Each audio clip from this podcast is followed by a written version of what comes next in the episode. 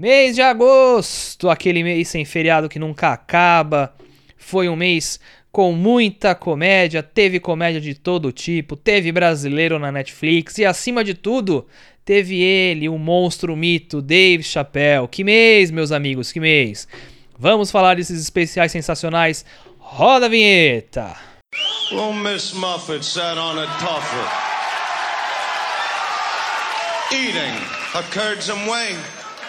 Long came a Spidey, sat down beside, he said, Hey, what's in the bowl, bitch? Ow!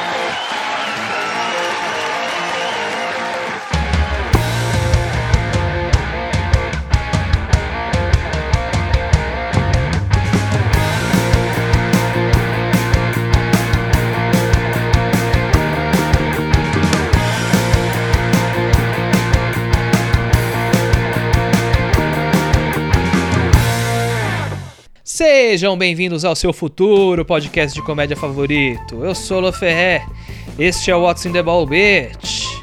Chegamos em setembro e, como de praxe, o primeiro episódio do mês é um recap dos especiais lançados no mês passado, em agosto, e foram muitos especiais lançados. E, para ser mais preciso, foram 15 especiais lançados em uma série de 6 apresentações de meia hora Obviamente eu ouvi todos para poder trazer a minha opinião aqui para vocês. Sou um pouquinho dodói da cabeça, sou, mas faz parte do trabalho, faz parte deste projetinho maravilhoso que é o nosso podcast.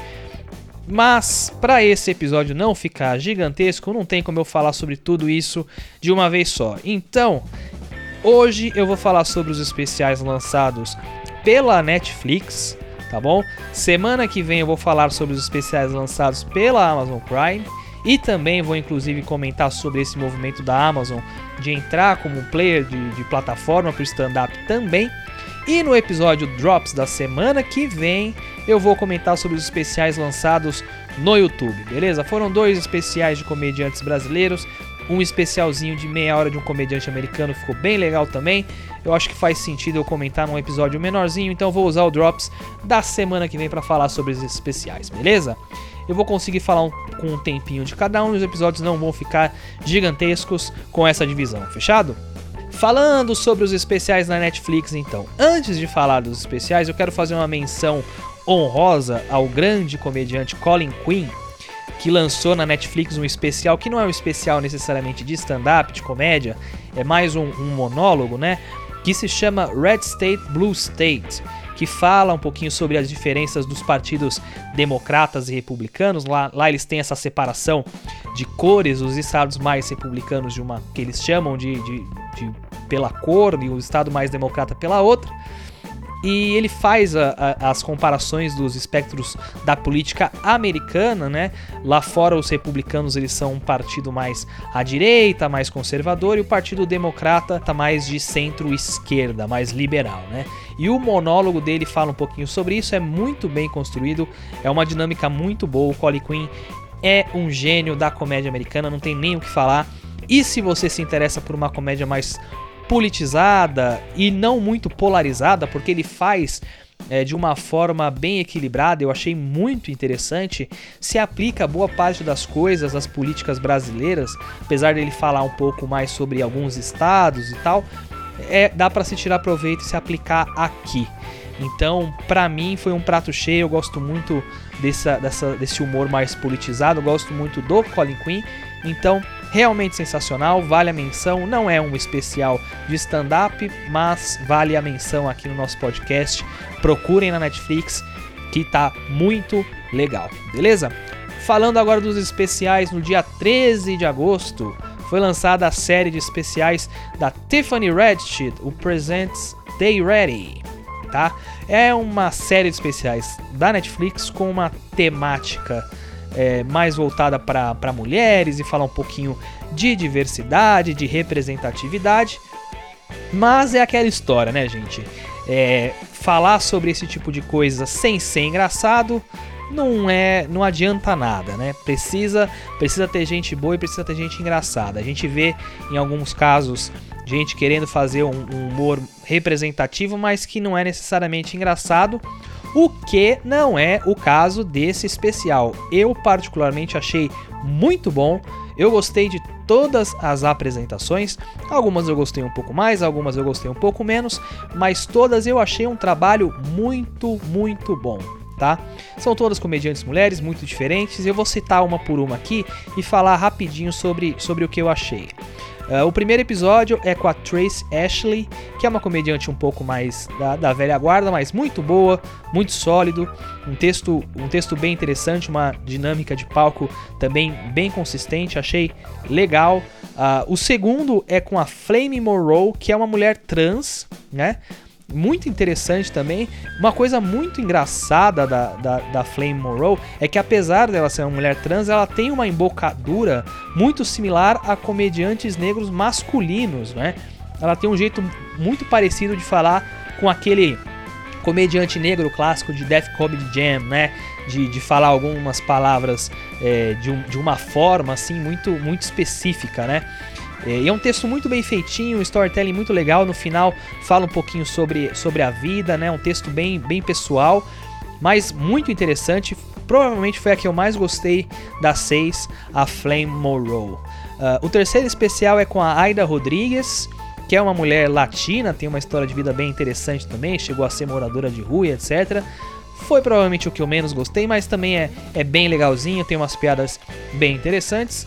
Uh, a quarta é a Marlo Williams, também bem legal. Eu acho que eu já tinha visto alguma coisa dela antes, né? Uma comediante também com um pouquinho mais de, de tempo de estrada. Muito bom também, gostei bastante. É, o quinto episódio é com a April Macy, que é a única mulher branca da série, né? Mas também tem um texto cheio de, de problemáticas, né? É, ela, ela expõe o fato de ter vindo de uma família complicada em vários aspectos. Bem legal o texto dela também, muito, muito uma boa apresentação, um bom acting. E por último, a Ch Chauntay Wayans, que é sobrinha dos irmãos Wayans, que é uma família muito conhecida na, na comédia americana, né? O Damon e o Keenan Ivory, que são os, os irmãos mais velhos da, da família, ela é sobrinha desses caras, é, mas ela até fala no show, né, que eles não, não, não são muito próximos, ela não, não teve muita ajuda na carreira dos, dos tios dela e dos, dos familiares, é um, é um texto bem legalzinho também, umas piadas bem sacadas. É, a série em si é muito legal, toca em alguns temas um pouco mais sensíveis, fala de algumas coisas, é, algumas temáticas um pouco mais, é, digamos assim, pessoais da, da, das comediantes e tal, mas no geral uma mensagem muito interessante e como eu falei, boas comediantes fazendo bons textos, mostrando que além da, da diversidade precisa ter a, a comédia por trás, eles conseguiram fazer isso muito bem, acho que vale a pena assistir.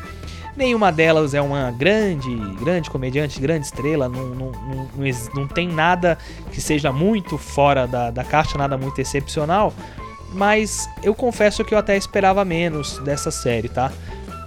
É, a Tiffany Haddish que apresenta, ela não, não faz texto, e, apesar dela ser uma comediante muito boa, ela só realmente apresenta as outras comediantes e participa das interações no, no começo do show, contando um pouquinho sobre cada comediante.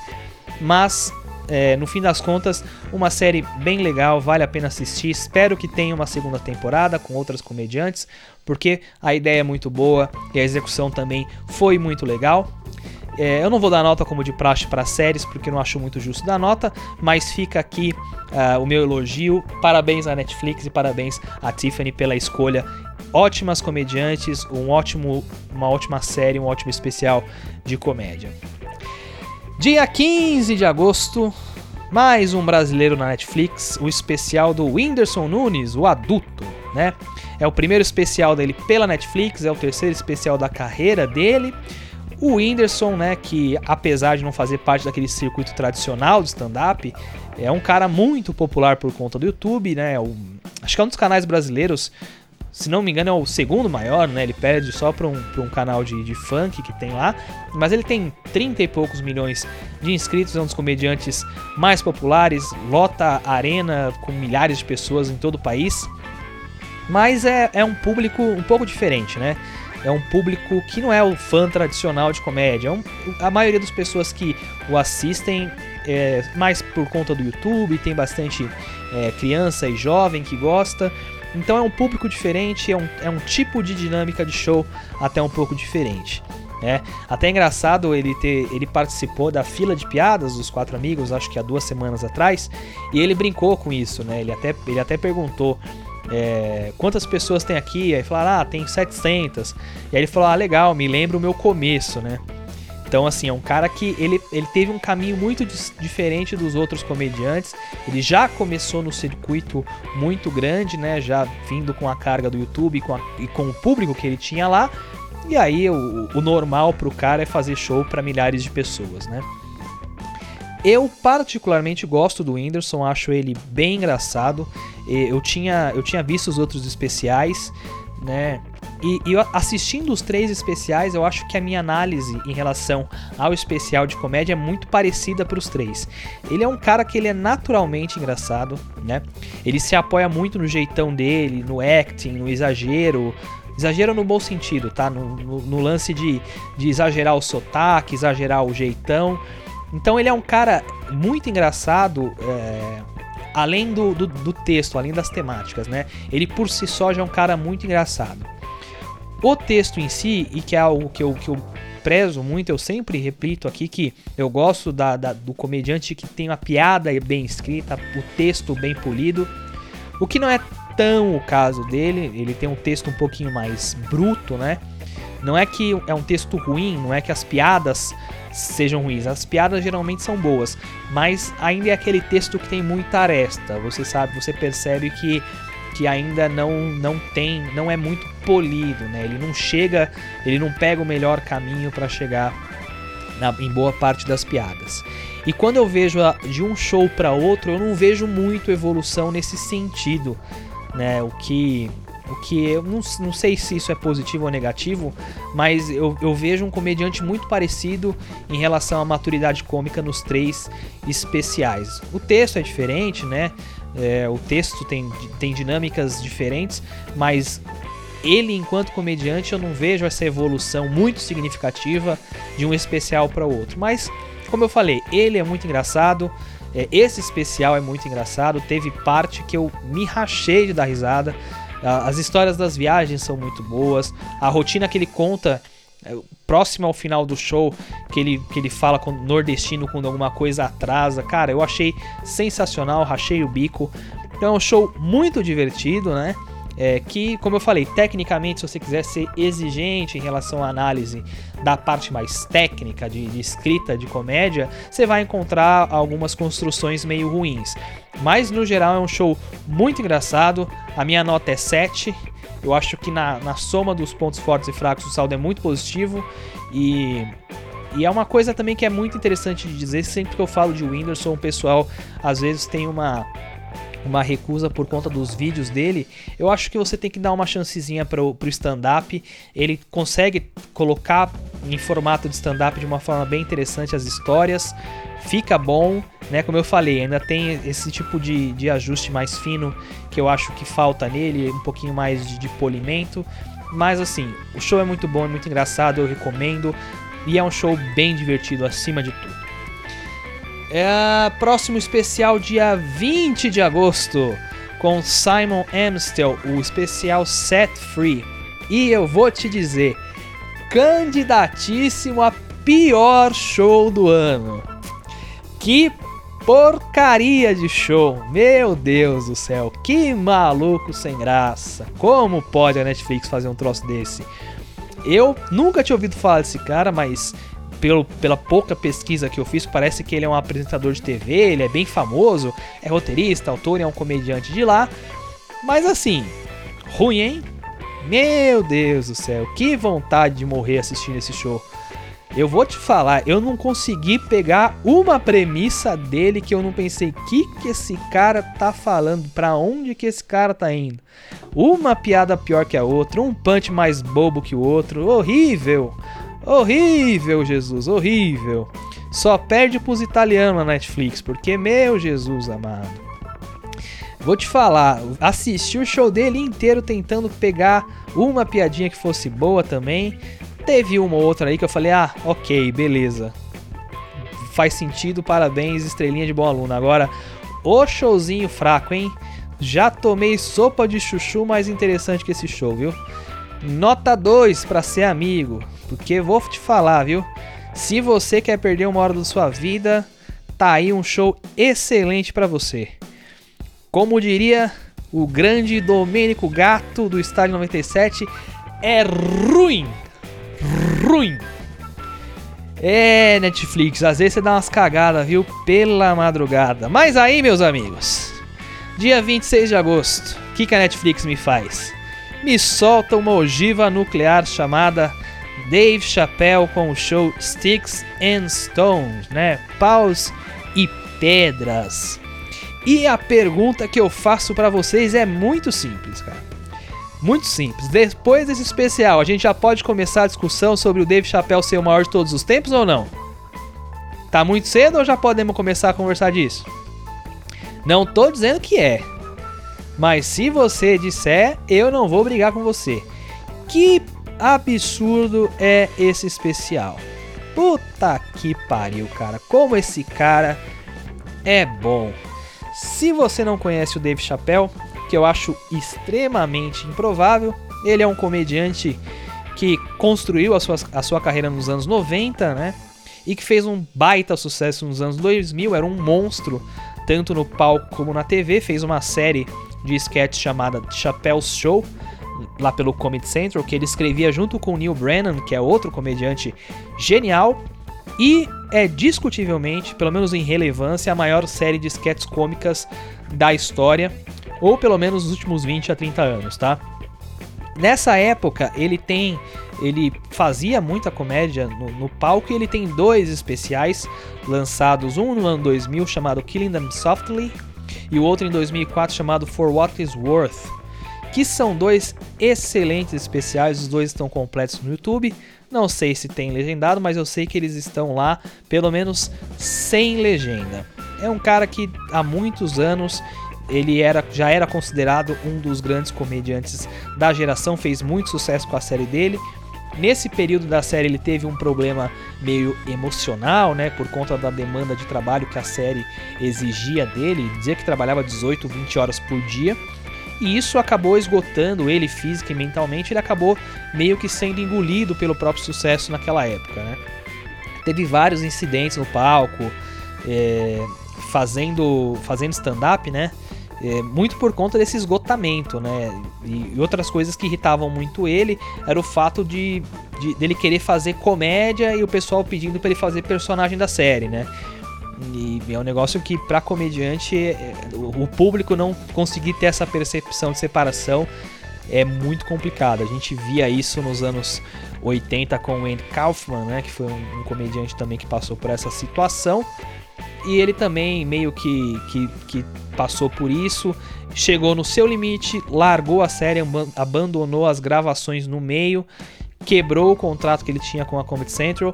E diziam, né? Não sei se era verdade isso, mas sempre, sempre que eu ouvia pessoal falando sobre essa época, ele tinha um contrato de 50 milhões de dólares, né?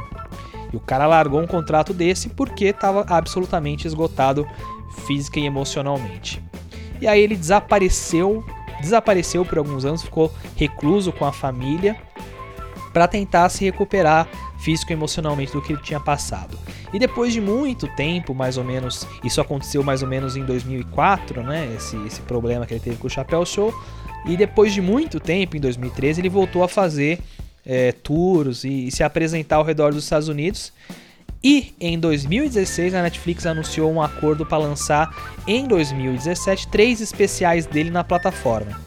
E a grande surpresa de todo mundo foi o valor que a Netflix pagou por cada especial, né? Porque a Netflix, antes desses acordos, ela não pagava os comediantes para fazer, ela produzia o show e meio que dava um, um, um valor meio que por meio que simbólico, né? Não era, não tinha contrato, não, não pagava um valor. E pro Dave Chappelle, a Netflix pagou 20 milhões por especial. Então fechou um contrato de três especiais é, por 60 milhões de dólares, né? O que é muito dinheiro, né? É, inclusive, o, o Dave Chappelle, até brinca numa entrevista que dois desses especiais já estavam prontos, né? Ele tirou da gaveta, assoprou a poeira, entregou e pegou 40 milhões de volta. É, ele lançou dois especiais pela Netflix em março de 2017, que é o The Age of Spin e o Deep in the Heart of Texas, que em um mês, em um mês, os dois especiais se tornaram os especiais de comédia mais assistido da história da Netflix. Ou seja, dinheiro bem investido, né? Tão bem investido que eles acabaram esticando o contrato por um, por um quarto especial e em dezembro de 2017 ele lançou o Equanimity e o The Bird Revelation, né? São quatro especiais lançados em um ano, né? E todos são absolutamente incríveis, cara. Incríveis. O cara soltou quatro especiais em um ano e, cara, absolutamente incrível. Os meus dois favoritos são o Equanimity e o The Age of Spin, mas todos são absolutamente fantásticos, né? O cara, porra, ele faz stand-up desde os 14 anos de idade. Então, e hoje ele tá com 46 anos, ou seja, o cara tem 32 anos de comédia, né? Mesmo se você considerar esse ato que ele teve entre 2005 e 2013, 14, é, que ele fazia coisas muito pontuais, a gente tá falando de um cara de 20 e poucos anos de, no palco, né? Se for somar só o tempo que ele tem de palco. É muito mais tempo do que a vida de muitos de vocês, ouvintes, leite com pera, que estão me ouvindo aí. Então. E além disso, o cara exerce essa arte do stand-up de uma forma muito diferente de quase tudo que existe, né? O cara é genial, é um gênio da comédia, é um cara absurdo. É, para mim, não colocar esse cara numa lista dos 10 maiores da história é um absurdo completo. E o, dos cinco maiores, talvez até podemos colocar nessa briga, tá? Eu até quero fazer um episódio sobre isso para falar sobre os maiores de todos os tempos. Eu quero chamar até uma galera para fazer essa discussão, mas para mim ele vem se provando um dos grandes, tá? Enfim, falando agora desse especial, né? Que é o quinto especial dele num período de, de quatro anos, né? Se você for considerar que o primeiro ele gravou em 2015, é, mesmo se você considerar a volta dele, a gente tá falando de, sei lá, uns 6, 7 anos fazendo palco e o cara lança 5 especiais. É muita coisa. E a expectativa para esse especial depois dos outros quatro que ele lançou tava lá no alto, todo mundo tava muito, muito uh, ansioso para esse lançamento, principalmente quem acompanha a comédia, é, como eu faço e ouve podcast de comediante, assiste entrevistas de comediante, e os caras falam que assistem outros comediantes e quem assistiu esse especial, esse essa hora do Dave Chappelle tava elogiando pra caramba, então a gente tava muito ansioso e vou te falar, não ficamos decepcionados. Que especial absurdo. O cara tá afiadíssimo. De novo, um especial só com temas sensíveis, só pedrada, só piadas muito bem escritas. É um cara que tem uma construção de texto tão inteligente, tão única, cara. Ele consegue juntar uma premissa e aí ele, ele traz para um tópico mais observacional, aí ele caminha para um storytelling, mata a plateia, na piada seguinte ele usa uma alegoria para explicar uma outra premissa. Porra, cara, não, é, é muito foda. O cara é muito absurdo. É, e outra coisa também que eu acho que uma das maiores qualidades dele, né, cara, é o, é o lance do, do, de gerar tensão na plateia. Né? Você gera tensão e depois você relaxa. É um, dos, é um dos pontos que eu até vou comentar em próximos episódios mais técnicos, mas ninguém consegue trabalhar a tensão da plateia como ele, cara. O, o show o show que ele faz, ele, ele caminha para um lado de deixar a plateia travada e quando ele solta o punch, ele posiciona o punch tão bem que, cara, é, são sempre risadas assim muito altas. É, é, é um, é, são punches muito fortes. Cara, não, é um clássico instantâneo. O cara lança a parada, para mim já é um dos grandes, grandes shows da história. O melhor show do ano, sem dúvida nenhuma, sem dúvida nenhuma. E para mim, cara, é um pouquinho pela, pela pressa do lançamento, eu acho que é um pouquinho de recado na Netflix para falar que, cara, a gente tem bala na agulha para brigar nesse território stand-up, né? Pode vir Amazon, pode vir todo mundo que a gente tem Dave Chappelle, você pode botar quem vocês quiserem, né? Cara, e muito, assim, eu assisti esse, esse especial umas três vezes, cara. É, se eu for falar algo assim que eu não gostei, não tem nada que eu não gostei do especial. Talvez a primeira rotina que ele fala um pouquinho sobre o negócio do suicídio e tal, talvez eu não achei tão redonda perto do resto. É, principalmente por ser a abertura do show, a gente espera que seja um pouquinho mais, mais forte. Eu achei ela meio confusa, a forma que ele construiu. mas não que seja ruim. Né? Eu só achei um pouquinho confusa. Mas dela pra frente, meu amigo, impecável, não tenho o que falar. Não tenho o que falar. Outra coisa, eu até coloquei nos stories, né? É, que muita gente não viu isso. Tem o especial, mas na parte de trailers e mais, tem uma partezinha lá quando você clica no Netflix. É, ele tem um extra de 22 minutos dele respondendo a plateia e também contando outras histórias, que também é sensacional. E é aquilo, cara. Dave Chappelle, nos últimos, nos últimos cinco anos, eu acho que somando tudo que ele fez, tudo que ele lançou, a gente tem que tirar o chapéu pro chapéu, ó, ó, pegou, pegou? Porque o cara é um monstro. Para mim, nota 9,5 é um show quase perfeito. O Chapéu é um comediante quase perfeito. É, todos os últimos shows dele são uma pedrada, não tenho o que falar. E que prazer ter a oportunidade de ver um dos maiores comediantes de todos os tempos produzir é, comédia de qualidade como ele faz é, pra gente assistir assim e fazer parte disso é uma verdadeira honra. Foda, Chapéu, você é o cara. Chegando ao fim de mais um episódio para vocês. Se você concorda, se você discorda de alguma opinião minha, manda uma DM lá no Instagram. Vamos trocar essa ideia maneira. Semana que vem, como eu disse, vou falar sobre os especiais lançados pela Amazon Prime. Foram nove especiais lançados, né? É... Tem coisa boa, tem coisa ruim. Vou falar de todos eles para vocês, a minha opinião sobre os especiais e também a minha opinião sobre esse movimento da Amazon de colocar stand-up com mais força na sua plataforma. Fechado? Lembrando sempre, se inscreva no nosso podcast no seu player de podcasts, divulgue o nosso podcast para seus amigos que curtem comédia, siga nossas redes sociais, o Instagram e Twitter, o arroba podcastcomédia, tá? Aliás, é um recado para vocês, não me sigam no meu perfil pessoal, tá? Tem um monte de gente me, ser, me seguindo no meu perfil pessoal. Eu não posto nada lá sobre o podcast, eu não posto nada sobre comédia no meu perfil pessoal. A não ser que você me ache este um apresentador muito legal e muito sensual, fica à vontade para seguir lá. Mas sobre o podcast apenas no Instagram do podcast, o arroba podcast comédia, beleza? Porque lá no arroba podcast comédia você fica sabendo de tudo sobre os novos especiais lançados em todas as plataformas e sempre que eu lançar um episódio novo também vai estar tá lá. Beleza? É isso aí, um abraço e viva a comédia! Tchau!